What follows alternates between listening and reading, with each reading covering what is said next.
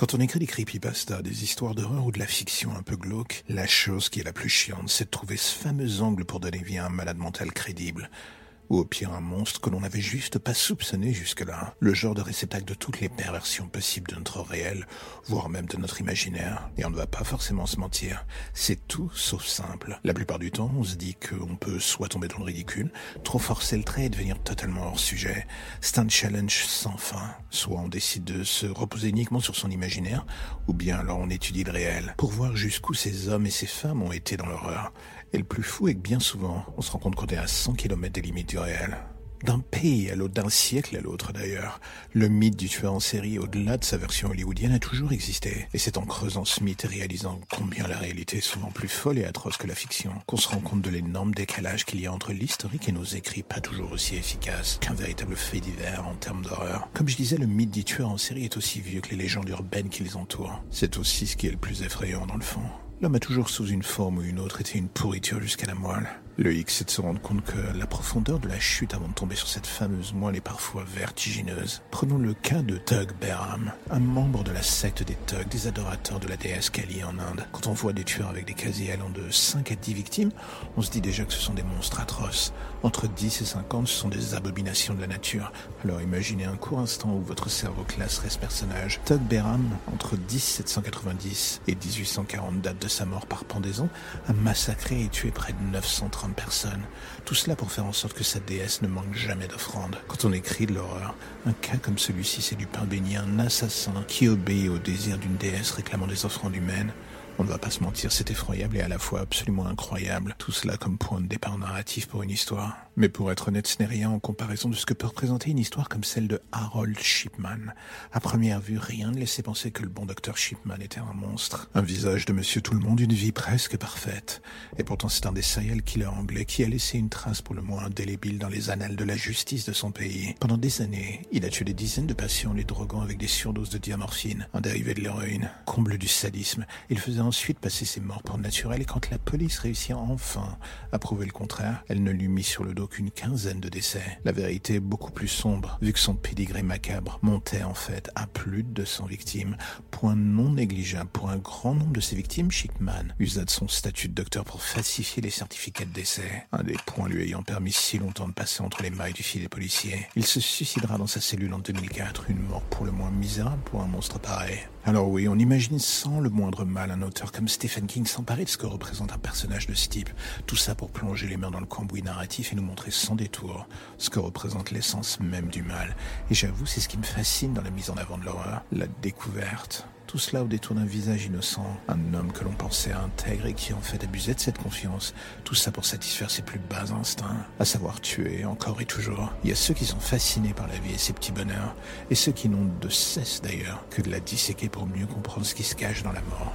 Shipman était un monstre, mais un monstre dans une foule d'autres monstres qu'on ignore bien souvent au travers de nos petites vies si parfaites, si douces et délicates. Une autre forme de folie est cette facette des tueurs qui sont littéralement obsédés par le besoin de dominer ou détruire les femmes. Robert Hansen était l'un d'eux. Si l'on devait définir ce personnage, il serait l'incarnation incel des chasses du comte Zaroff. Sa spécialité est pour le moins atroce. Tout comme le docteur Shipman, il avait cette facette du bon père de famille, du citoyen modèle que personne ne soupçonne d'être une aberration de la nature. Et sous ce masque se cachait son vrai visage, celui d'un homme adepte de la chasse version humaine. Il adorait enlever les prostituées ou les stripteaseuses, tout ça pour les emmener dans les bois, une fois à l'écart de la civilisation. C'est alors que débutait son petit plaisir, celui de les faire se déshabiller, d'attendre qu'elles soient nues et de leur offrir un choix pour le moins unique. Elles pouvaient survivre si elles arrivaient à lui échapper. Hansen connaissait le terrain de chasse, l'endroit où il les emmenait, c'était les forêts de l'Alaska. Il les connaissait comme sa poche, autant être honnête, les dés étaient pipés dès le départ. Quand il fut enfin arrêté en 1984, on le condamna à ni plus ni moins que 461 années de prison pour plus d'une quinzaine de meurtres. Et c'est au travers de ce genre de portrait que se dessinent vaguement les contours du mal à l'état pur, celui que les auteurs tentent de retranscrire ou travestir, tout cela dans le grand bain de la fiction. Est-ce que cela fonctionne à merveille et à tous les coups? Certains auteurs arrivent à avoir ce don si particulier de se mettre dans les chaussures de ce genre de personnage. Est-ce que l'on peut parler talent ou de malédiction au final? La balle est au centre, on va dire. Et ce qui est d'autant plus fou est que bien souvent c'est dans le but, plus ou moins pervers, de distraire le grand public que les auteurs se mettent l'arrête au courbouillon. Un peu comme si l'idée au final devenait de banaliser un monstre pour convaincre le plus grand nombre que dans le fond, tout cela n'existe pas. Cela aide à mieux dormir le soir. Et on a moins d'appréhension inutile quand notre bon docteur nous sourit en fin de consultation. Le meilleur des mondes en somme.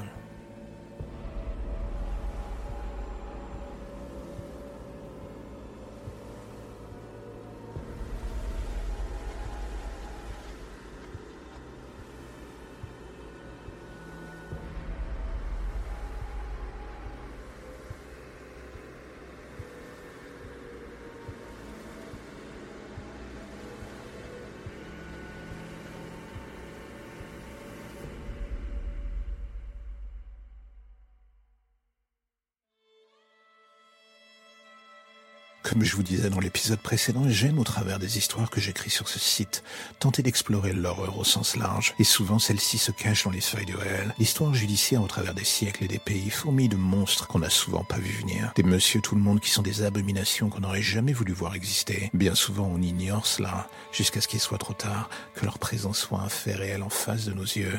Et d'une certaine manière c'est cette naïveté volontaire ou non qui nous laisse encore un espoir.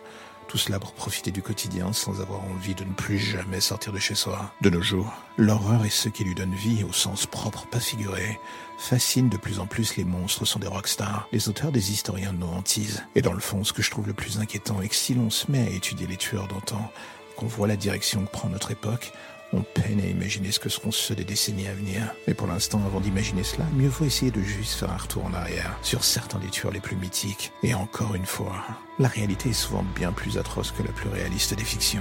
David Berkowitz retombe encore dans cette case de l'homme qui n'inspire pas fondamentalement le malaise au premier coup d'œil. Un homme presque lambda qui se cache dans la foule. Le genre de ceux qui peuvent passer inaperçus, j'ai envie de dire. C'est souvent la force première de ce genre de monstre. Et pourtant, de 1976 à 1977, il rentrera dans la légende en tuant six personnes dans New York. Summer of Sam, c'est lui. La ville tomba très vite dans la paranoïa la plus complète à cause des méthodes qu'utilisait Berkowitz. À la différence du profil type que l'on voit dans les films ou dans les romans d'ailleurs, avec un tueur assassinant des types précis de personnes à la chaîne. Berkowitz, lui, était un adorateur du hasard. Aucune de ses victimes n'avait de lien avec la précédente. Le hasard, c'est les carburants de la paranoïa. Heureusement, il commit l'erreur d'utiliser la même arme pour chacun des meurtres, ce qui au final permit à la police de le coincer. Comme quoi, vailler le mode opératoire et l'arme de base reste un point à garder en tête pour rendre son tueur flippant quand on écrit ce genre d'histoire. Berkowitz en était devenu prévisible à force, et c'est ce qui causa sa chute. Et vous allez me dire, son histoire atroce aurait pu s'arrêter ici, mais l'après prend une tournure encore plus particulière. Quand on se fait arrêter, soit on se mure dans le silence et on finit sa vie en prison, ou bien on décide de jouer au con. Je vous laisse deviner la décision prise par Berkowitz. Dans un premier temps, pour se dédouaner, il mit l'origine de ses meurtres sur le dos de son voisin, le tout au travers d'un scénario disant que ce dernier avait commandité les meurtres via son chien qui était possédé par un démon. J'ai envie de dire rien que cela? Au point où on en était, est-ce que ça vous choque vraiment? Voyant que personne n'était dupe pendant son procès, il finit par avouer que tout cela n'était qu'un mensonge. Est-ce que ça fera quand même disparaître le fait qu'on puisse le qualifier de psychopathe et accessoirement de pyromane fini? Non, pas du tout. La seule bonne chose qui ressortira de son histoire, c'est qu'après son jugement, une loi a vu le jour obligeant les ventes des produits liés à un serial killer à revenir aux familles des victimes. Une bonne chose malgré tout. Mais là où Berkowitz représentait une approche assez frontale du tueur en série, D'autres creusaient encore plus profond jusqu'au tréfonds du malsain. David Parker Ray était l'un d'eux, et son petit nom de scène donne déjà une vague idée de ce qui nous attend en creusant. Il s'agit du Toy Box Killer. Qu'est-ce vous allez me dire Oh, c'est très simple. Parker Ray utilisait un camion avec une gigantesque remorque qu'il avait affectueusement renommé sa Toy Box, pour la simple et bonne raison que cette dernière était une véritable chambre de torture.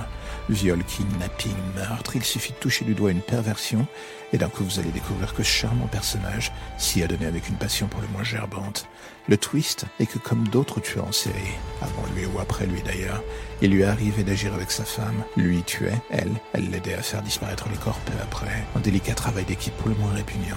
Le sadisme du personnage tenait aussi dans le fait qu'il pouvait dans certains cas s'amuser à garder certaines de ses victimes vivantes pendant des semaines ou des mois, le tout avant de soit les livrer à des amis de son cercle proche pour finir le travail, ou bien s'en affranchir lui-même, et ce de manière dont je ne vais même pas débattre ici pour ne pas vous faire vomir. Et là encore une fois, on se dit que lorsque l'on écrit des horreurs en forçant le et en se disant que ça fera plus véridique, on est dans le faux la plupart du temps. Il y a quelque chose de malsain et fascinant à étudier les fêlures de ces types.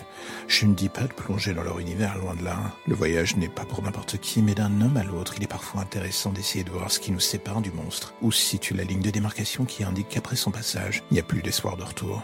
Le monde est cent fois plus rempli de tarés que votre imaginaire. Ça, il faut le comprendre. Et même en allant dans ces recoins les plus sombres, vous n'égalerez jamais le réel. C'est sûrement cela qui est bien souvent le plus flippant dans le fond.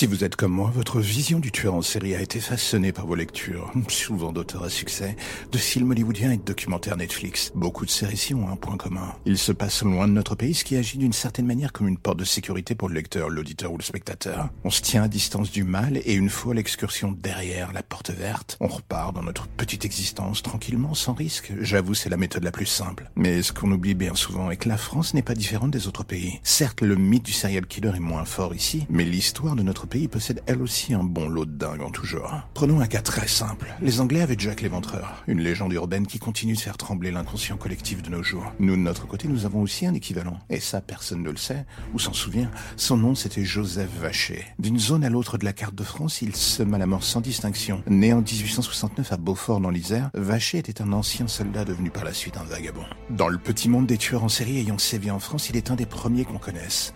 Si l'on étudie son palmarès, ce dernier s'élève aux alentours de 30 personnes, majoritairement des femmes et des adolescents qu'il finira par tuer sans le moindre état d'âme. Et quand je dis ça, je pèse mes mots. Vacher avait une particularité psychologique qui n'a pas aidé à calmer ses envies. Il souffrait de paranoïa, le profil type que l'on retrouve dans les récits bâtis autour de ce genre de personnages, et la plupart du temps, ça ne finit jamais de manière pacifique. Vacher était un adepte du viol et de la mutilation, et d'autres sévices comme l'égorgement, un mode opératoire qu'il n'avait de cesse de répéter pour assouvir ses envies, plus ou moins morbide. La guillotine aura eu raison de lui en 1898, mettant fin à son règne de terreur. Alors la question est simple, est-ce qu'en écoutant ce genre de récit, cela donne envie de se plonger dans l'histoire de France et de son passé criminel? J'avoue, ça fait un peu taré en disant cela, mais je ne peux m'empêcher de trouver encore une fois fascinant de voir comment au travers des pays ou des époques, les profils des tueurs en série divergent ou convergent vers une seule et unique ligne. Et dans le fond, c'est en remontant en quelque sorte l'ADN du mal que des auteurs de l'ombre comme moi ou d'autres plus talentueux s'évertuent à créer des histoires pour vous faire peur. Un challenge sans fin, d'une certaine manière.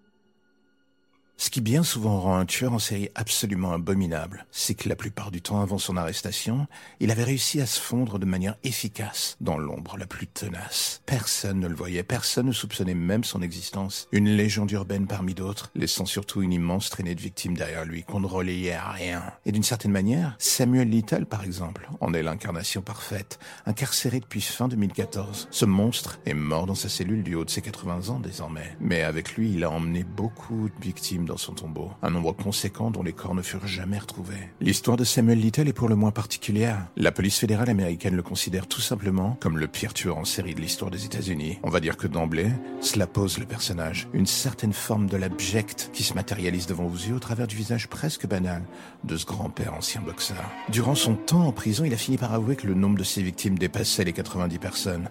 Donc d'emblée, il devient clair que l'on ne joue pas dans la catégorie du tueur en série à la petite semaine. Little avait une préférence pour des victimes féminines bien souvent des classes défavorisées ou des minorités. Un choix délibéré pour s'assurer une certaine sérénité, vu qu'il était évident pour lui que la police n'apporterait pas trop d'importance massive à ces disparitions. Et ce fut le cas. Entre 1970 et 2005, et sur plus d'une quinzaine d'États américains, une énorme partie des meurtres qu'il avoit avoir commis d'ailleurs, était passé complètement inaperçu. Le sadisme absolu de Little et que, bien qu'il n'ait pas été condamné pour l'intégralité de ses meurtres, il a ressenti une fois en prison le besoin de s'en vanter. Une envie de reconnaissance, une volonté de montrer sa supériorité face à l'impuissance des policiers de l'époque, peut-être. Ou alors c'était un immense mélange de tout cela, sans nul doute. Et c'est ainsi que de fil en aiguille, Little va finir par avouer plus de 90 meurtres, et un véritable jeu absolument malsain s'engage entre lui et la police depuis sa cellule. Il aide littéralement cette dernière à remonter le fil de son parcours criminel. Il fait des portraits robots de mémoire, fournit des heures de témoignages filmés par la police, on peut alors se demander légitimement ce qui déraille dans la tête d'un tueur pour qu'il soit vexé une fois derrière les barreaux et fasse en sorte que la police reconnaisse son statut de pire tueur de l'histoire. Sur l'intégralité des meurtres supplémentaires qu'il finit par avouer, une cinquantaine furent validés comme potentiellement réels, une sorte de trophée mortuaire qui lui revint alors qu'il était en prison. Oui, vous pouvez le dire, c'est tout à fait glauque. Une grande partie des meurtres dont il fit mention à l'époque avaient été classés sans suite. Des cold cases en somme. Le genre de ceux dont tout le monde se fout et qui finissent par prendre la poussière dans un hangar que tout le monde a oublié. Faut de voir quand même que celui qui désirait le plus qu'on leur rende hommage, enfin surtout à lui, c'était le tueur lui-même.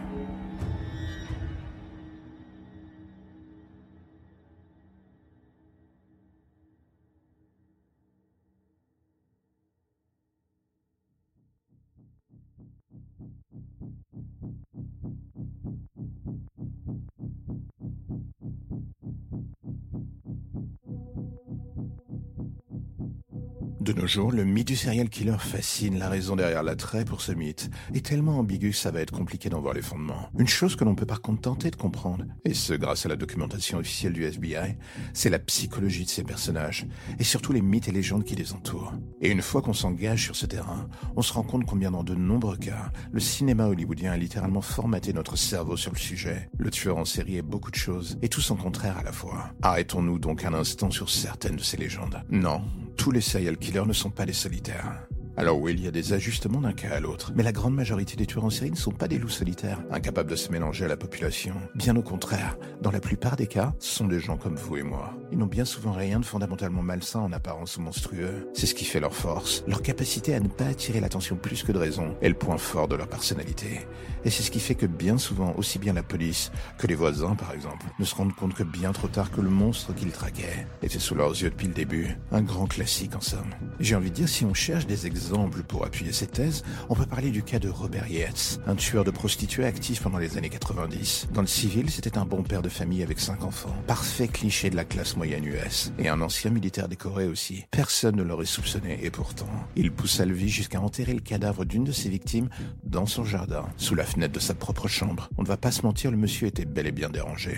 Un autre exemple, Gary Ridgway, The Green River Killer. Encore un exemple parfait ce merdier. 48 meurtres au compteur sur une période de 20 ans. Tout ça dans la région de Seattle.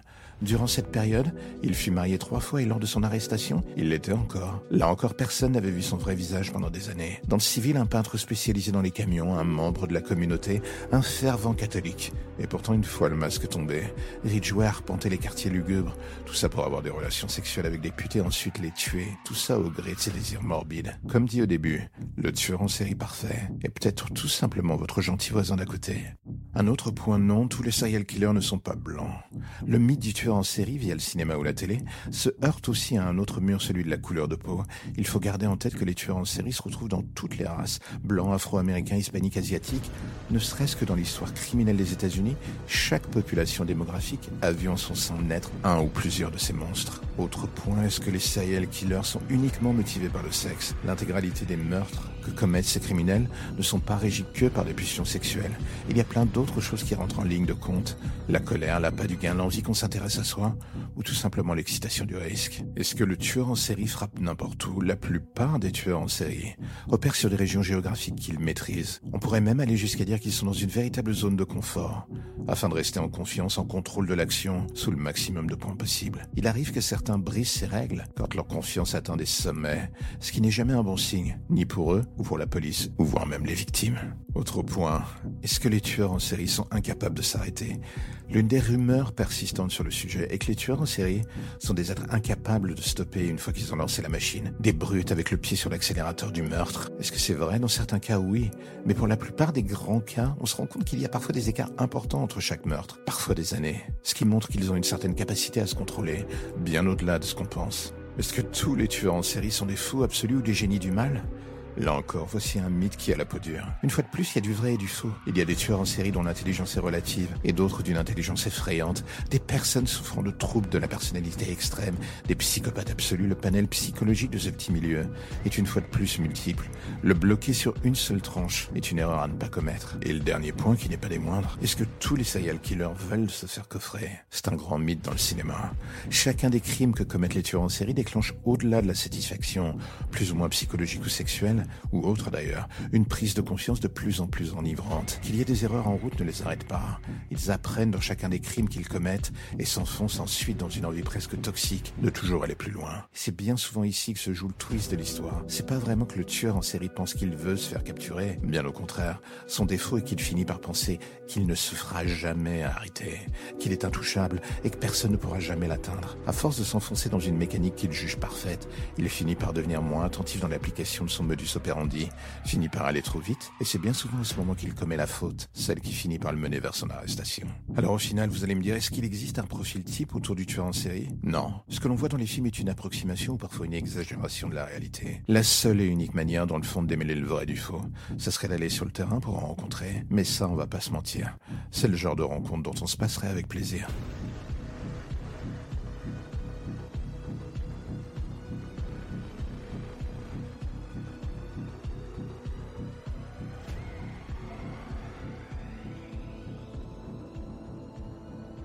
La première chose qui me frappa en me réveillant, c'était l'odeur des produits médicaux. Je détestais cela, et la deuxième, c'était ces hommes et ces femmes en tenue de médecin autour de moi. Je voulais soudainement hurler en voyant l'un d'eux s'approcher de moi avec un scalpel et commencer à faire une incision de plus en plus grande dans mon ventre, mais aucun son ne sortit de ma bouche. Je ressentais la douleur, mais je pouvais rien dire ni bouger. J'aurais voulu réussir à me lever pour m'enfuir, me défendre, les frapper, mais mon corps avait capitulé sur moi avec l'aide de ces produits que je chantais depuis le début. Et soudain, mon regard croisa celui d'une femme dans le groupe. Je vis un sourire se dessiner derrière son masque et lentement elle se rapprocha de moi alors que l'homme à côté d'elle plongeait ses mains dans mon ventre pour en extraire son contenu. Elle s'approcha de mon oreille et me dit délicatement Tu penses sincèrement qu'on ne sait pas que tu es réveillé? Cette petite phrase fut reprise en cœur par ses collègues et alors que la douleur devenait de plus en plus intense jusqu'à l'insoutenable, je vis l'un des hommes sortir quelque chose de mon ventre et me le montrer. C'était mon cœur qui battait encore. Il le jeta sans ménagement dans la poubelle à côté de lui. Le bruit qu'il fit en s'écrasant fut la dernière chose que j'entendis avant de mourir.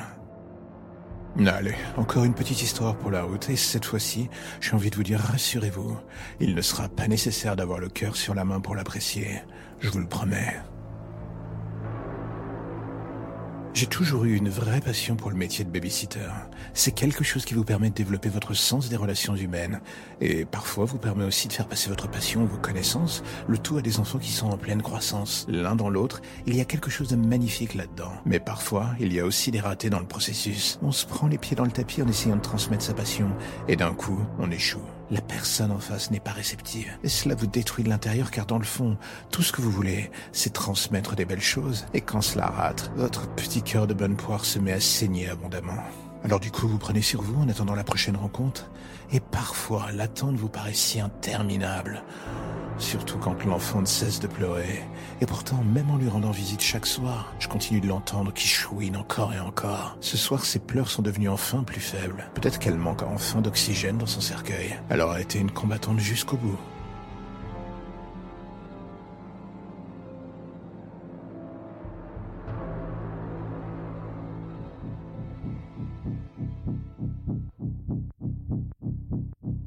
J'avoue, je ne sais pas trop comment définir ce qui va suivre. La plupart du temps, je dors mal. Je dois m'abrutir avec des tonnes de vidéos avant de réussir à trouver enfin le sommeil.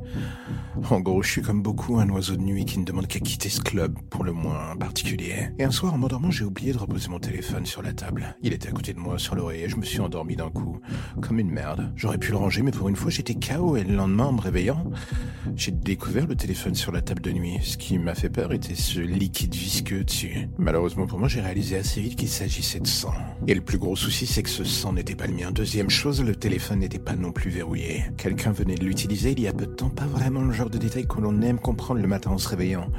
Surtout quand on a oublié de vous mentionner qu'on habite seul. Et pris d'un doute, j'ai allumé le téléphone justement. Il était encore ouvert sur la galerie de vidéos. C'est là que mon cœur a commencé à s'emballer. Il y avait une dizaine de vidéos dans la dite galerie. Des vidéos de moi en train de dormir. Des vidéos de quelqu'un se baladant dans la maison. Des vidéos de quelqu'un effaçant des traces de sang sur le mur de la salle de bain. Et là, j'ai envie de vous demander quelle serait votre réaction en vous réveillant si vous découvriez que pendant que vous dormiez, justement là pour fermé, quelqu'un vous observait, faisait je ne sais quoi dans votre maison? Une personne qui aurait sans doute pu vous tuer, mais a bizarrement juste pris la décision de vous laisser un petit souvenir, enfin une petite série de souvenirs. Une sorte de message disant que, oui, il avait votre vie entre les mains et qu'il aurait pu en faire absolument ce qu'il voulait. La dernière vidéo était tournée dans la salle de bain. En lettres de sang, l'homme semblait avoir écrit quelque chose sur le mur. Ou du moins sur une des vitres, je ne voyais pas très bien, illisible sur la vidéo. Mon cœur était à deux doigts d'exploser quand je pris la décision de me diriger vers la pièce en question, juste pour voir ce dont il s'agissait. J'aurais dû appeler la police, prendre un couteau, voire même foutre le camp. Et au contraire, me voilà tremblant, avançant dans le couloir, marchant pas à pas vers ce lieu pour savoir ce qu'il en était, pour voir ce que ce type avait fait. Est-ce que ça peut vous sembler totalement con? J'ai envie de vous dire sans nul doute. Et en entrant dans la salle de bain, juste feeling pour le moins définitif que ça serait sans doute la dernière connerie que je ferais sur Terre. Et vous savez quoi? En balayant la pièce du regard et en m'arrêtant devant le miroir, je vis cette inscription lettre de sang derrière toi. Et quand je vis le rideau de douche disparaître pour laisser apparaître cette silhouette, je compris qu'il était définitivement trop tard. J'étais mort.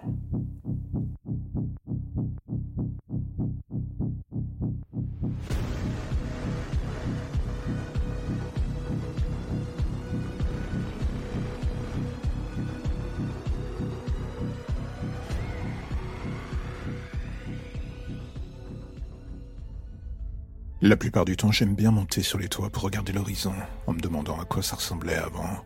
J'entends par là quand la Terre avait encore un aspect plus ou moins terrestre. De nos jours, avoir les pieds sur Terre au sens premier du terme, ça veut plus dire grand-chose. Les riches habitent sur les dernières zones non immergées. Et nous, le reste, la plèbe. Eh bien écoutez, on survit en surface, là où l'eau nous tolère encore une fois, dans les ruines de ce monde qu'ils nous ont laissé en cadeau. C'est pour ça que j'aime bien me poser et imaginer ce que ça pouvait être avant. Mais au-delà des images que j'ai trouvées dans ces rares vieux livres, j'avoue j'ai du mal. Un mal de chien en fait. J'ai grandi dans l'eau, grandi dans ces ruines. Parfois, j'en viens même à me dire que je suis plus un poisson qu'autre chose. Vous m'auriez dit que j'étais un poisson étant gamine, ça m'aurait pas choqué outre mesure. Mais là encore, c'est ma vision du monde en étant gamine, justement. Maintenant que je suis adulte, une grosse partie de moi ne peut passer outre le côté si dramatique de la chose. L'océan, parfois si calme, me semble pourtant bien animé d'une certaine forme de haine envers nous les survivants. C'est comme si à chaque fois qu'il frappait les ruines des buildings, j'avais l'impression qu'il traquait sans relâche les survivants que nous sommes. L'atmosphère est flinguée, la vie aussi. Et au milieu de cette poubelle à ciel ouvert, eh bien vous savez quoi, on survit tant bien que mal. On s'accroche comme des cafards un idéal pour le moins bizarre. Celui qui nous laisse croire que malgré tout, un jour prochain peut-être, ça ira mieux, qu'on aura droit à une seconde chance ou un moment de calme. C'est le genre d'idée qui vous tient chaud pendant le creux de la vague. Et quand la nouvelle vous frappe à nouveau, en plein visage, vous réalisez que vous aviez tort depuis le début. L'avenir, vous ne le voyez pas. Pour la simple raison qu'il n'y a plus rien qui traverse l'horizon pollué désormais. Vous êtes dans une zone de non-droit climatique et c'est un miracle que vous soyez encore en vie. Pour combien de temps encore? Personne ne le sait. C'est bien ça le problème.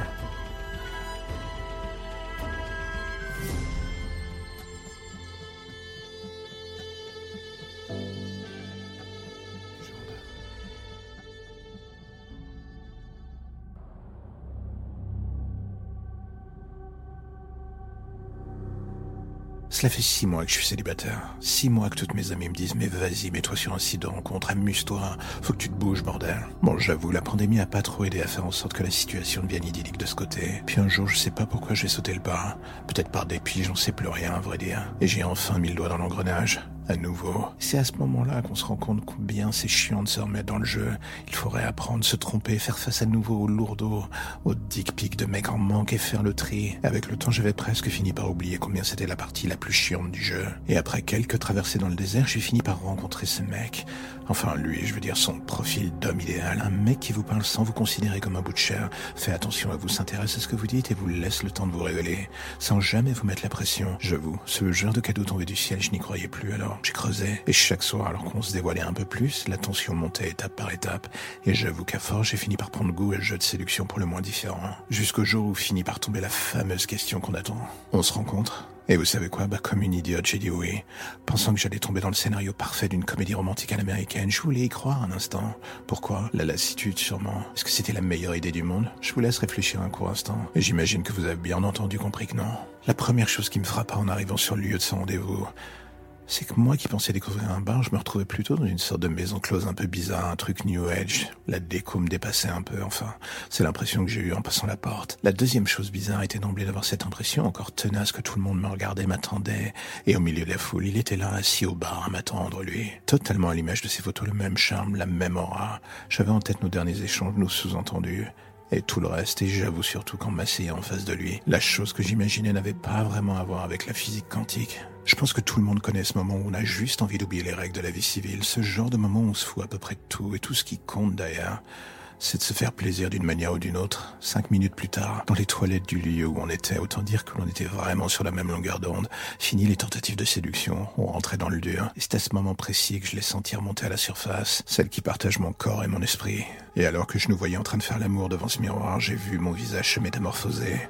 Et d'un coup, je me suis souvenu des raisons de mon célibat. J'avais mis de côté cette partie de moi, cette menthe religieuse assoiffée de sang. Et d'un coup, la sensualité s'évapora dans un cri. Celui de cet homme qui méritait sûrement autre chose. Je le revis tituber en se portant la main à la gorge pour endiguer le flot de sang qui en coulait. Je me revis dans le miroir, la bouche pleine de son sang, et avec un sourire démoniaque. Il s'écroula enfin dans une flaque de sang de plus en plus grande. Et là, à cet instant, la seule chose que je vis, ce n'était pas lui agonisant à mes pieds, c'était juste ce sang qui était là pour moi. Des mois, elle fut une créature de la nuit habillée bien besoin un jour ou l'autre de revenir à la source de son existence. Et ce soir-là, impuissante une fois de plus, j'avais donné les rênes de mon existence justement à cette chose, au prix d'une vie pour étendre encore plus la mienne. J'étais la source du mal en fait, que je le veuille ou non.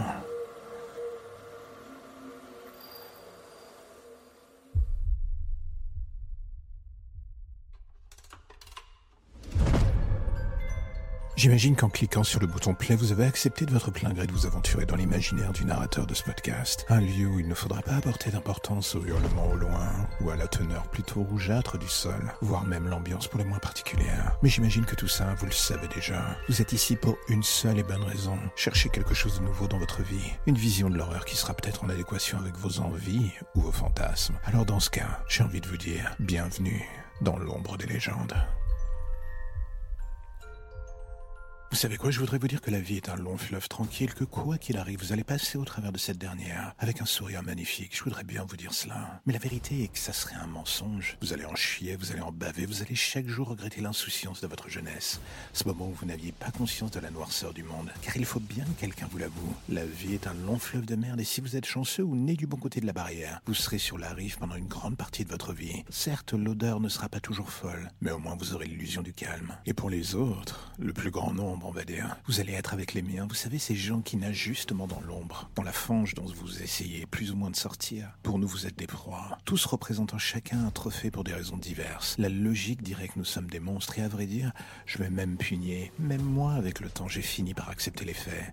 J'aime être dans l'ombre et tout ce que ça m'apporte. J'aime attendre le moment où vous vous approchez trop de moi ou d'un des miens, sans vous douter de ce qui peut vous attendre. Parfois le plus drôle, et que vous faites tout cela volontairement pour vous faire peur pour tenter de vous brûler un peu et de vous sentir vivant peut-être. Enfin du moins c'est ce que vous essayez de croire. Et parfois, là d'un coup, au milieu des victimes dont je ne me souviendrai même plus d'ici deux jours, il y a cette découverte ce moment un peu con où on se dit que la personne en face de soi a un potentiel qu'au-delà de son addiction au sale et à la déviance, il y a en elle ou en lui une sorte de joyau brut qu'on a envie de tailler. C'est toujours mieux que de vouloir lui trancher la gorge, vous me direz. Et là d'un coup, sans même que vous compreniez comment ni pourquoi, vous voilà en passe de changer de statut. De prédateur, vous devenez professeur. Une transmission du savoir qui s'opère par petites touches, par petits tests, par jeux qui poussent à s'enfoncer de plus en plus profond dans l'âme ou voire même la chair des victimes. Et quand il ou elle finit par dépasser vos espérances, ce sourire qui s'affiche sur votre visage vous fait presque croire que vous êtes capable d'émotions humaines. Un peu comme si d'un coup vous aviez enfin en vous ce sentiment de fierté, celui d'un père devant son fils ou sa fille, sauf qu'à défaut d'un bulletin à l'école, c'est un macabé qui trône dans le coffre de sa voiture. Encore une voiture qu'il faudra brûler à cause des traces de sang. Mais bon, son petit sourire combiné au vôtre, ça vaut tous les casiers judiciaires du monde.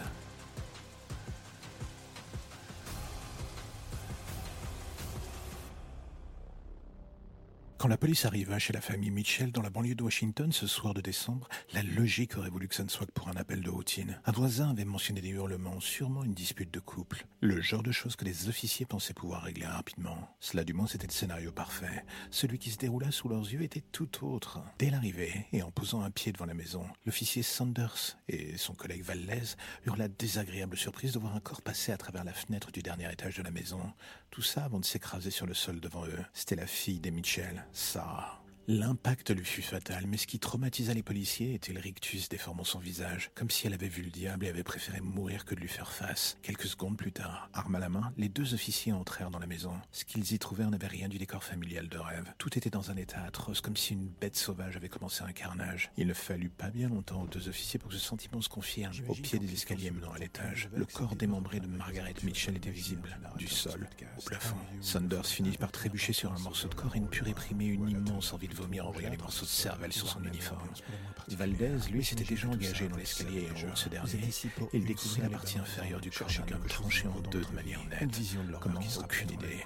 La seule chose était ce sang mélangé à l'intérieur de l'homme qui tapissait les murs et rendait irrespirable l'atmosphère autour de lui. Quelques mètres plus loin, Valdez vit le reste du corps. C'était le si vous êtes fan d'horreur, vous avez probablement entendu parler du tunnel d'Inonaki, également connu sous le nom du tunnel du chien hurlant au Japon. Ce tunnel étrange et isolé, situé profondément dans la campagne d'Inonaki, et surtout dans la préfecture de Fukuoka, sur l'île de Kyushu, est depuis longtemps associé à des événements surnaturels et à des légendes plus ou moins terrifiantes. Des rumeurs d'un village abandonné appelé Inunaki, accessible uniquement par le tunnel, persistent en ligne au Japon depuis les années 90. Selon les légendes locales, qui quiconque entre dans le village est condamné à une mort violente. Et un panneau officiel avertit les visiteurs qui sont seuls pour affronter les horreurs, celles qui les attendent au-delà de ce tunnel. Les sons des chiens qui aboient et des cris fantomatiques peuvent être entendus émanant des profondeurs du tunnel, tout cela ajoutant à l'atmosphère plus ou moins lugubre.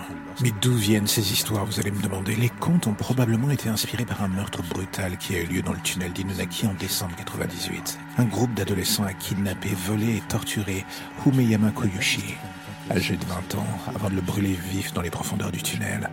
Ce crime horrible aurait peut-être donné naissance aux mythes et aux légendes d'Inunaki Village. Aujourd'hui, de grandes briques de béton bloquent l'entrée du tunnel, mais les aventuriers parviennent toujours à y entrer.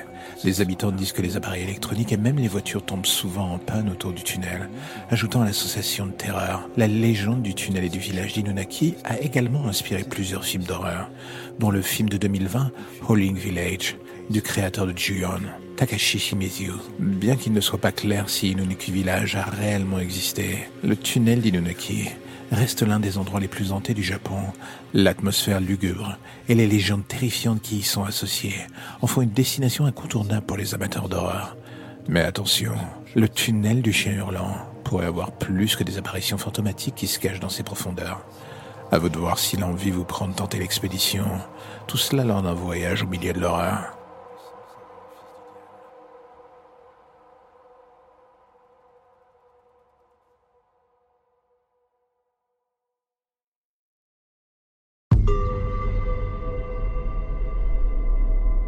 Quand on est flic le soir de Noël, ce n'est pas forcément un petit moment de paradis. Loin de la beauté en toque des fêtes, de l'esprit de Noël et j'en passe, il y a l'autre réalité, les bagarres de poivrons, les appels pour les maris violents, et parfois même les meurtres. Enfin tout ça, c'est lorsque les choses se passent bien. Et ce soir, ce ne fut pas vraiment le cas. Un appel de la part d'une voisine horrifiée, elle disait avoir entendu des hurlements venant de l'appartement à côté d'elle. Une famille de trois personnes fêtant Noël. Une petite famille bourgeoise bien sous tout rapport. Un immeuble pendant le confinement, pas vraiment mon rêve de fin de soirée. Mais bon, on enfile nos masques, nos gants et on se rend sur les lieux avec mon collègue. Dès l'arrivée, l'ambiance est pour le moins bizarre, quelque chose cloche dans l'atmosphère.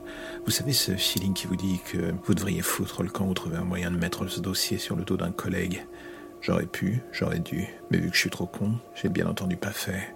Et me voilà poussant la porte d'entrée de ce hall d'immeuble du 17e. Cela pue le luxe à tous les étages. La gardienne nous accueille et nous dit que c'est au cinquième. Une famille bourgeoise, les Legrand des voisins sans la moindre histoire. On arrive au cinquième, les portes des voisins sont déjà entrouvertes, ça regarde furtivement. J'ai l'impression d'être dans un pipe show et qu'on me reluque avant de me coller un billet dans le string. Mon collègue lui aussi semble plutôt mal à l'aise. La voisine qui nous a joint par téléphone est sur le pas de sa porte. La véritable commère de l'étage, elle pointe du doigt la porte. J'échange un regard avec mon collègue. Il a déjà la main sur son flingue. J'ai toujours dit que ce mec se pensait dans un film hollywoodien, mais pour une fois ce soir, je partage presque son sentiment. Je tape à la porte pour les présentations réglementaires.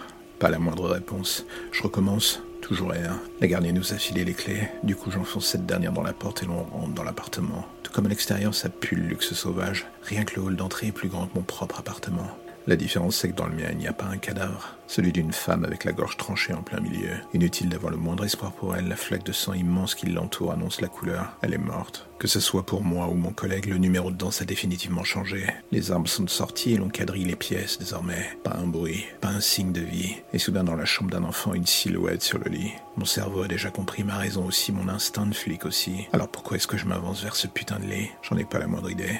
Mais dans le faisceau de ma lampe, le gamin est là. Ce que je n'aime pas est qu'il émane de lui son rauque, Ce n'est pas cohérent avec un enfant. On dirait le grognement d'une bête sauvage. Et alors que je ne suis plus qu'à quelques centimètres, le toki de mon collègue se met à retentir. L'enfant qui semblait jusque-là en pause se retourne littéralement d'un coup. Et là, je comprends. Le visage déformé d'un rectus démoniaque, la bouche pleine de sang, et le visage balafré comme si on l'avait frappé avec une batte. Il me regarde droit dans les yeux. Plus aucun doute, je suis sa proie. Et avant même que je puisse faire ou dire quoi que ce soit, mon collègue ouvre le feu et cet abruti manque à plusieurs reprises. C'est comme si le gamin anticipait les balles. Il se déplace aussi bien plus vite que prévu. Mon collègue n'a même pas le temps de réagir que ce truc se jette sur lui. Je suis toujours tétanisé. Il m'a oublié pendant quelques secondes, j'entends les hurlements, les bruits. Je finis par reprendre le contrôle de mon corps, mais il est déjà trop tard. Quand je me retourne, mon collègue n'est plus qu'une masse informe en sang sur le sol. Le gamin me regarde un court instant, j'ai presque l'impression qu'il me sourit. Et alors que je m'apprête à tirer, il disparaît dans le couloir. Je réalise, mais beaucoup trop tard, que la porte de l'appartement est toujours ouverte. Quelques secondes plus tard, j'entends les hurlements dans le couloir. Et voilà comment ce soir du 24 décembre commença ce que nous allions dans les années à venir classer comme étant la pandémie à l'origine du déclin de notre propre société, voire même de l'humanité.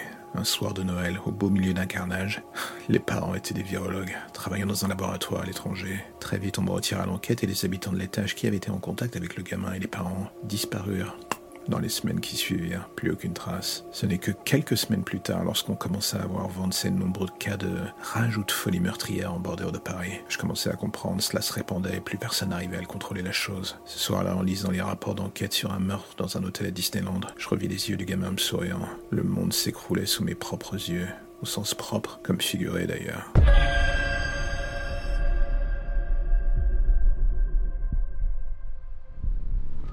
La logique voudrait que quand on croise des enfants, rien ne devrait nous glacer le sang. Absolument rien. Un enfant à la base, c'est inoffensif. Enfin, encore une fois, c'est la logique qui raconte ça. Moi, la logique, désormais, je l'emmerde. Je m'en méfie et si je pouvais, je me gênerais pas pour lui cracher à la gueule. Tant je sais que dans le fond, elle se fout de notre gueule, justement, H24. Je suis flic, et en 20 ans de carrière, ce que j'ai vu de déviant, malsain et pervers, c'était toujours chez des adultes. J'étais dans le lot de ces gens qui se disaient jamais un enfant ne fera telle saloperie. Puis vint cette enquête. Une histoire concernant un marionnettiste dont j'ai fini par oublier le nom. Un mec qui créait des automates plus vrais que nature pendant la Seconde Guerre mondiale. Tout le monde avait cru que son travail était perdu à jamais. Et un jour, sans que personne ne comprenne, voilà que cela a fini par remonter à la surface. Un collectionneur tombant sur un ancien modèle, un autre découvrant des carnets de croquis que personne n'aurait jamais dû voir. Et dans la foulée de tout cela, des morts, beaucoup trop. Pas de manière propre, non, du sale qui fait froid dans le dos, mais qui jusque-là restait encore un peu dans le cadre de mes limites. Et voilà qu'un jour il y a eu ce coup de fil, l'école de ma petite fille. Ils savaient que j'étais flic et visiblement ils avaient voulu me joindre en premier avant les parents. Et d'expérience, je sais que lorsque cela arrive, ce n'est jamais bon signe. La gamine était venue au bureau hier.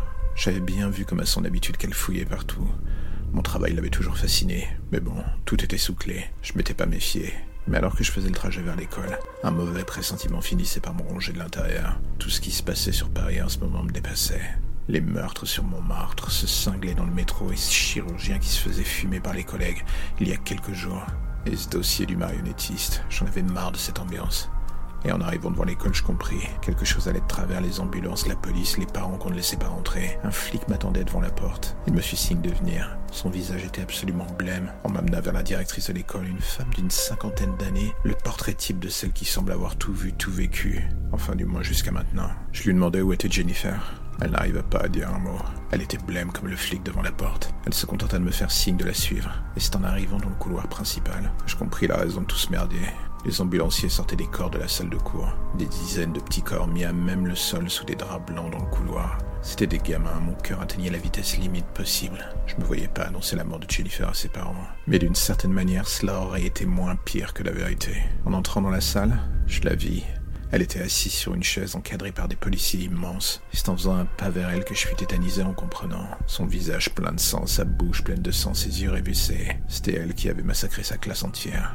Dans un coin de la pièce, le professeur Blandin était en train d'être soigné à même le sol, enfin soigné. Elle lui avait arraché la gorge à coups de dents.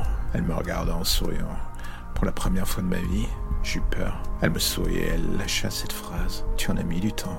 Qui était ce monstre? Elle voulut se lever et venir vers moi, mais les deux flics l'en empêchèrent. Ce qui me déstabilisa le plus, c'était de voir ces colosses la main sur le flingue, Tout ça face à une gamine de 10 ans. Je contrôlais plus rien et c'est ce qui me fait le plus peur. Un autre flic arrivait à côté de moi. Ils allaient l'emmener. Je ne la reverrai plus, c'était certain. Et d'ailleurs, vu ce qui s'était passé, est-ce que c'était un mal Mais c'est alors que je tentais de me raccrocher à ce que je pouvais que je vis son sac à dos au pied de sa table. Il baignait dans le sang et d'autres matières dégueulasses. Mais un détail m'attira l'œil. Il y avait quelque chose qui en sortait. Un personnage de bois. Je me jetais sur le sac. Et d'un coup, je le relâchais comme si son contenu m'avait littéralement brûlé les mains. Le pantin était là. Comment est-ce qu'elle avait fait pour l'avoir? Il était dans les pièces à conviction du bureau, tout vacillait d'un coup autour de moi. C'était comme si cette saloperie me transperçait l'âme et le cœur d'un coup. J'avais provoqué la fin de ma propre famille. Impossible de me retenir. Voilà que je me mis à vomir mes tripes en plein milieu de la salle de classe. Et c'est à ce moment-là que je l'entendis rire derrière moi. Elle me regardait innocente, tout cela pendant un court instant. J'avais presque envie de croire qu'elle avait repris enfin le dessus. Elle me regarda tout d'un coup en disant cette phrase. Pas de place pour les fouineurs, Captain Valenti. Et sur le coup, même les flics présents eurent un moment de flottement en l'entendant. Ce n'était pas la voix d'une enfant qui parlait, c'était autre chose. Et profitant de leur inattention, elle désarma un des flics, lui volant son arme. Tout cela pour se tirer une balle en pleine tête sous mes yeux.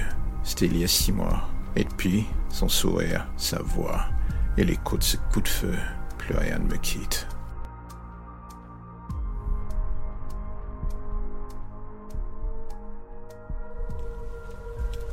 Chaque soir, elle est là, qu'il neige, qu'il vente, que le bruit de la ville soit assourdissant et donne envie de fuir.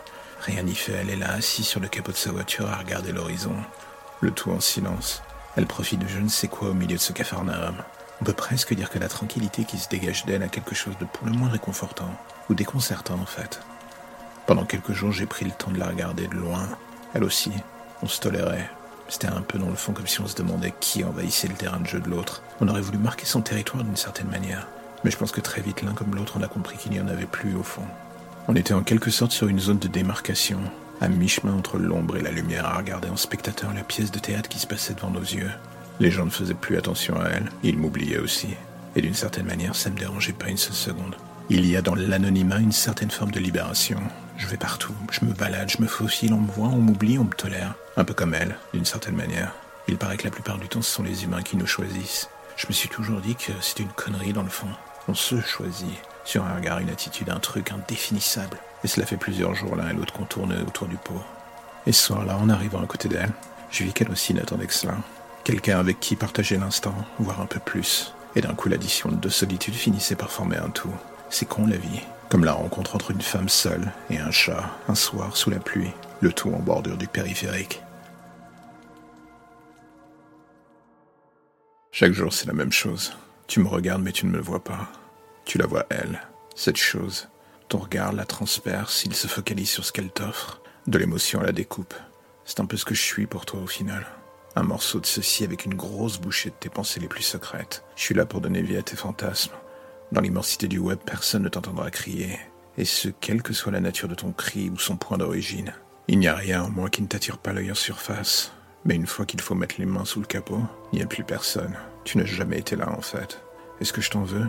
Non, dans le fond même pas.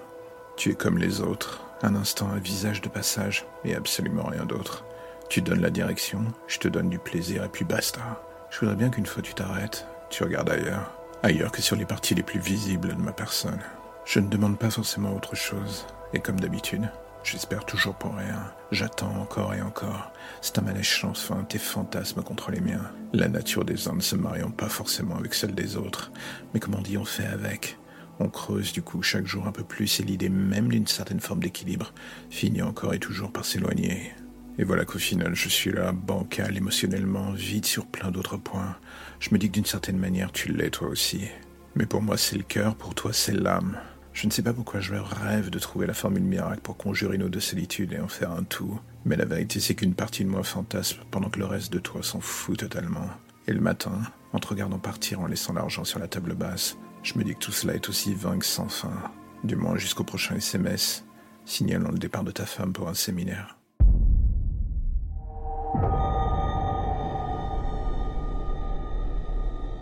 Cela vous arrive de vous mettre à imaginer la vie des gens quand vous êtes sur le quai d'un métro en attendant que votre train ou RER arrive?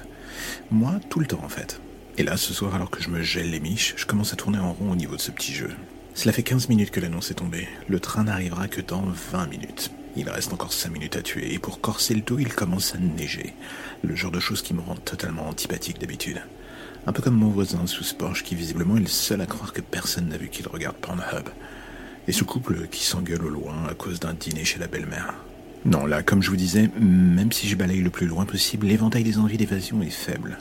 Et d'un coup, au milieu de l'océan vide de ce quai, voilà que sa silhouette se dessine. Des cheveux bleus, une silhouette de personnage de BD, et un sac avec un chat noir. Le moins qu'on puisse dire est qu'elle attire le regard. Elle semble se foutre du froid du reste du monde et tout ce qui peut arriver autour d'elle. Je détourne le regard un court instant en me disant que si je me fais gauler, je vais encore passer pour un de ces pervers, une vieille habitude. Mais voilà, il faut bien que je ne mette, elle m'intrigue. Est-ce que pour autant je vais aller la voir en disant bonsoir madame ou une banalité de comédie romantique? Non, je me dis que l'espace d'un instant, elle embellit juste l'ennui de cette scénographie par sa simple présence et c'est déjà pas si mal. Une nouvelle annonce, le train va arriver un tout petit peu en avance. Est-ce que je vais aller la voir? Je voudrais bien, mais encore une fois, je me dis, à quoi bon? Elle ne me verra pas comme les autres. Pas que je sois vraiment moche à en faire fuir la foule, non juste que je suis mort il y a un an. Et comme chaque soir, je reviens juste sur le lieu où j'ai tiré ma révérence pour voir ce que la vie a été après moi. Et ce soir, je sais pas pourquoi, mais chez une fille, chez cette fille, un truc me fait dire que j'aimerais qu'elle me voie. Et quand je la vois s'approcher du quai, quelque chose en moi se réveille par contre. Son air absent, son refus de regarder autour d'elle, ou ailleurs que droit devant elle. J'ai compris, tout de suite, et alors que le train s'approche du quai, je fais ce truc idiot, je lui hurle de bouger du quai. Elle a un court instant sous la neige et le train qui lui passe à côté, nos regards se croisent. Et je pense que c'est dans ce genre d'instant qu'on peut se demander si la vie n'est pas une garce assez comique au final.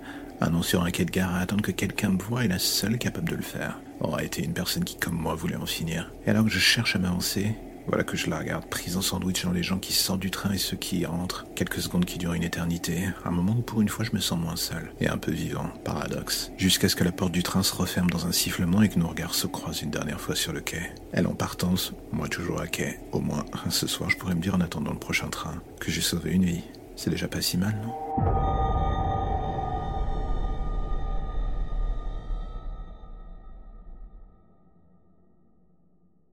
J'imagine que vous êtes venu pour écouter des histoires un peu bizarres, des choses glauques, voire même un brin tordu. Ça tombe bien, vous avez frappé à la bonne porte. Prenez votre lampe torche, faites attention où vous allez marcher, et n'écoutez pas les hurlements au loin pendant le voyage qui va suivre. Bienvenue dans l'ombre des légendes.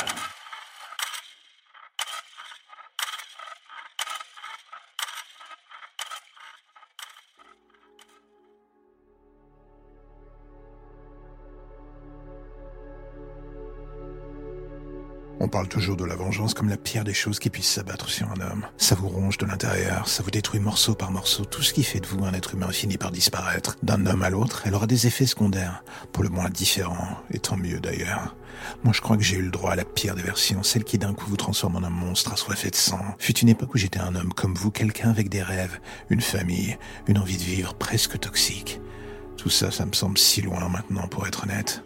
Aujourd'hui, quand je me regarde dans le miroir, ce qui me fait peur, c'est que je vois du vide. Rien que ça. J'étais flic, un bon même. Et comme dans un mauvais film, j'ai fait l'enquête de trop, mis en tôle la mauvaise personne et pour se venger, cette fameuse personne a fait en sorte de me détruire sans option de retour. Ma famille a été la cible et moi j'ai assisté à cela sans pouvoir rien faire. Vous savez ce que c'est d'être assis dans son salon, enchaîné à son siège, avec des miroirs qui vous entourent, et devant vous, votre femme et votre fille. Où que vous regardiez, vous les voyez sous tous les angles. Impossible de ne rien voir. Et d'un coup, les hommes qui les retiennent se mettent à les taillader. Et là, tout ce que vous entendez, c'est les hurlements, ceux de votre fille, les pleurs de sa mère qui tente de la réconforter. Votre cerveau enregistre tous les images et les sons et continue de vous les repasser les uns à la suite des autres tout le temps, en boucle. Et j'ai tout fait pour essayer d'oublier. Mais justement, il n'y a rien qui passe. Rien. Je revois toujours les corps, le sang, l'incompréhension dans le regard de ma fille, alors que sa mère lui dit de fermer les yeux pour ne pas regarder quelques secondes avant qu'un de ces hommes ne finisse par lui mettre une balle dans la tête. Quelques secondes plus tard, nos regards se croisent jusqu'à ce qu'elle subisse le même sort. J'aurais voulu mourir avec elle ce soir-là, et j'aurais dû d'ailleurs. Six balles dans le corps et une dans la tête, et pourtant, la mort n'a pas voulu de moi. Ou moi d'elle, en fait, je sais pas. Car pour être totalement honnête, à partir de ce moment-là, la seule chose qui m'a maintenu en vie, c'est ce désir de tuer.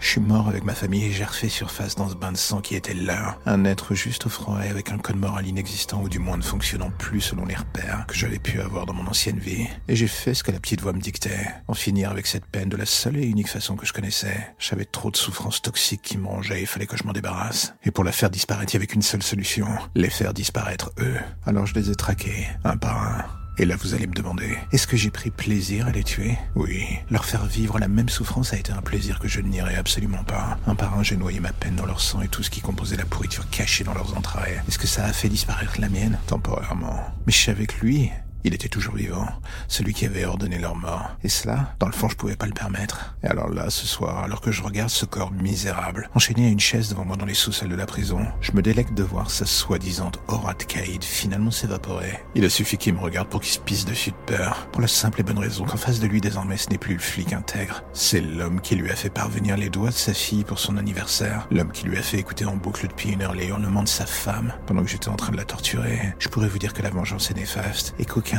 homme ne mérite de tomber dans son piège, mais là encore, ça serait une douce mélodie de mensonge que je balancerais à vos oreilles. Pour être honnête avec vous, vous devez réaliser qu'une seule chose. Dans le fond, la vengeance n'a qu'une seule fonction. Vous révéler enfin aux yeux du monde. C'est une fois que vous embrassez le chaos qui sommeillait en vous que d'un coup votre visage prend vie dans les yeux de celui qui vous a créé. Et croyez-moi, il n'est jamais bon de rencontrer l'incarnation de ses cauchemars.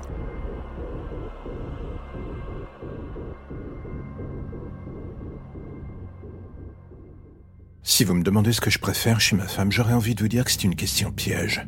J'ai eu plein de relations avant elle, chacune avait ses spécificités, si on peut dire. Sexuelle, psychologique, la dominatrice, la psychologue, la dominée. Je n'avais jusqu'à ce que je la rencontre jamais réussi à trouver une femme combinant toutes ces qualités en une seule personne. Et à vrai dire, je vais être honnête, ce n'est pas faute d'avoir cherché encore et encore, jusqu'à ce que l'encre dans les journaux de la colonne des faits divers finisse par manquer. Pour ce qui est de ma personne, je me considère comme un artiste qui pendant trop longtemps a juste cherché sa muse sans réussir à la trouver.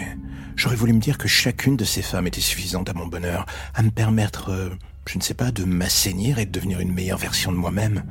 Mais la vérité, dans le fond, c'est que je me mentais à moi-même, justement. Je ne les voyais pas autrement que comme des étapes dans une recherche quasi sans fin de la perfection. Mais à chaque désillusion, je commençais à me dire que je rêvais, que tout cela n'existait pas. Et de l'autre côté, les cadavres finissaient par s'entasser. Et un jour, enfin, j'ai croisé son chemin, un miroir de mes doutes, de mes perversions, de mes envies.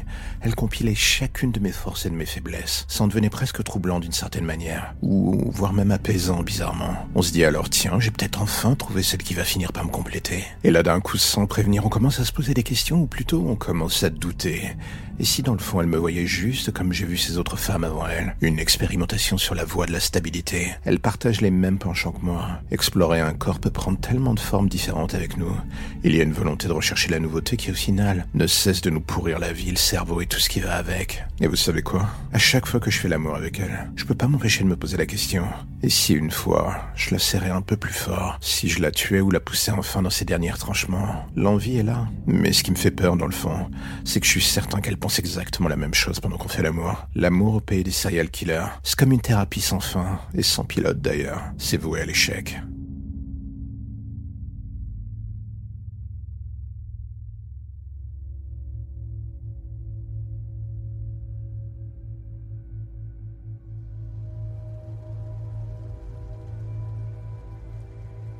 Imaginez un court instant que vous rentrez de soirée. La journée a été bonne, la soirée aussi, votre vie va bien, vous êtes heureux comme vous ne l'avez jamais été. À vrai dire, c'en est presque dégoûtant. Tellement d'ailleurs que la vie se met alors en tête de rebattre les cartes de votre existence. Pourquoi? Juste pour le plaisir d'un élan de sadisme sûrement. Il est deux heures du matin, vous êtes en train d'attendre ce Uber qui ne vient pas. Et alors que vous commencez à vous énerver, une voiture s'arrête devant vous. Vous avez un coup dans le nez, vous ne respectez pas la première règle de sécurité. Vérifiez la plaque d'immatriculation. Vous montez et là, sans même dire bonjour au chauffeur, vous plongez dans vos téléphones pour continuer à envoyer des textos à votre dernière conquête. Encore une fois dans votre tête, tout va bien. Et d'un coup, dix minutes plus tard, en relevant le nez, vous réalisez que le chemin que la voiture a pris, c'est pas le bon.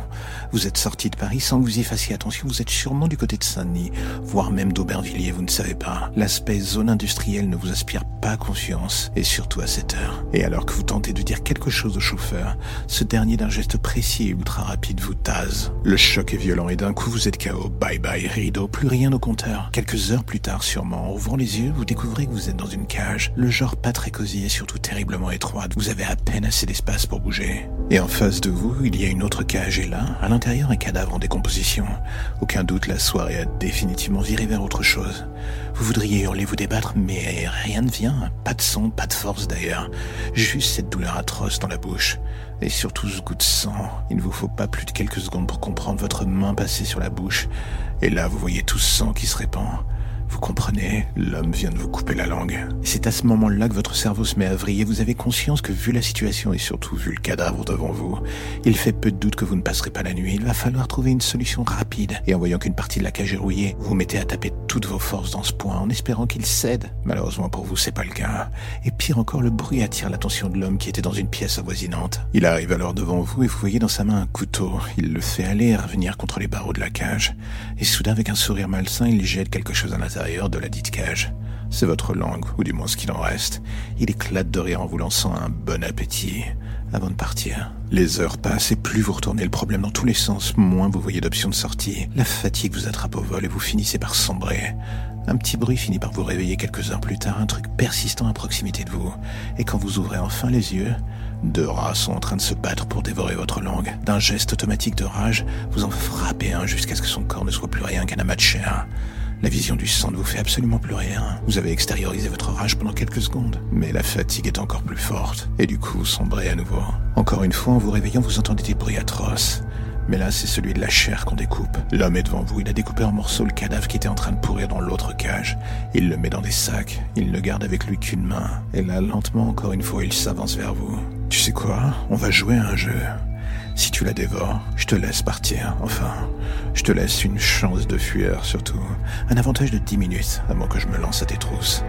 Tandis quoi? Il jette alors la main dans votre cage. Vous êtes au bord de la folie, vous vous êtes pissé dessus, vous êtes chié dessus, vous avez mal partout, vous crevez de peur et de faim. Et vous ne savez même plus depuis combien de temps vous êtes là. Il sait qu'il a l'avantage. Il vous regarde à nouveau. Pensez-y, sincèrement, ce serait con de finir dans un sac. Et sur cette phrase, il disparaît à nouveau en riant. Et là, vous êtes seul face à vous et surtout face à cette main. Et maintenant, il y a une décision à prendre, c'est la seule qui vous reste.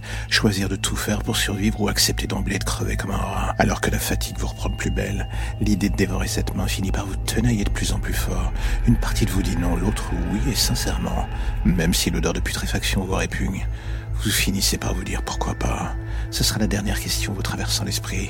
Vous sombrez, vous capitulez dans une folie protectrice. Vous ne savez plus vraiment d'ailleurs. Quand vous vous réveillez, vous tenez contre vous une main à moitié dévorée. Un vomissement violent vous ravage le bide. Et là, devant vous, l'homme est là, riant doucement, il vous applaudit. Je vois que monsieur a un bon appétit. T'es joueur. Alors tu sais quoi? Chose promise, chose due. Et là, devant vos yeux, il enlève le verrou. Il tapote du doigt contre sa montre et les dix minutes vous reviennent en tête. Une seule chose prend le dessus désormais, l'envie de vivre. Votre corps est dans un état catastrophique, mais vous mettez votre dernière force dans la bataille pour fuir. Vous tentez de courir, vous ne savez pas où vous êtes ni où vous allez d'ailleurs. Très vite, vous réalisez que vous êtes en sous-sol en fait. Les couloirs qui se dressent devant vous s'enchaînent à perte de vue. C'est un véritable labyrinthe. Mais vous voulez y croire quand même, quoi qu'il arrive, tout ça pour tenter de survivre. Mais rien n'y fait, vous avez l'impression de tourner en rond au sens propre comme figuré d'ailleurs. Et d'un coup, vous vous demandez depuis combien de temps vous êtes sorti de la cage. Vous n'avez plus la notion du temps plus de notion de rien d'ailleurs, sauf peut-être de cette douleur fulgurante qui vient de vous traverser le bas-ventre.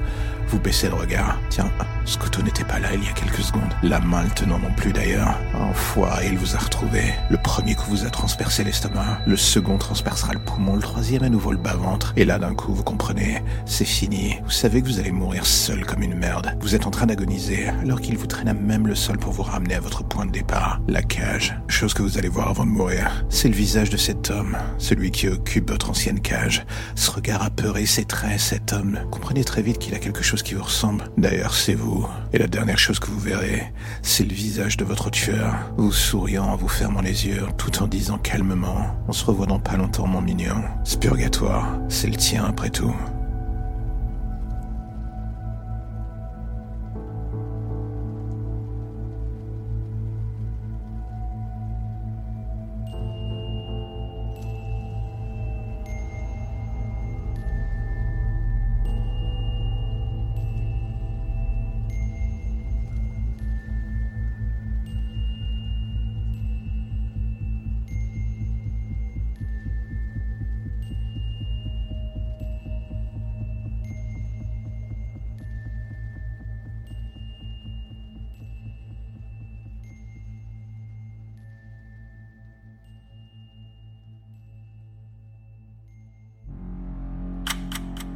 La lumière au bout du tunnel, voilà ce qui vous ramène enfin vers votre petite existence si tranquille.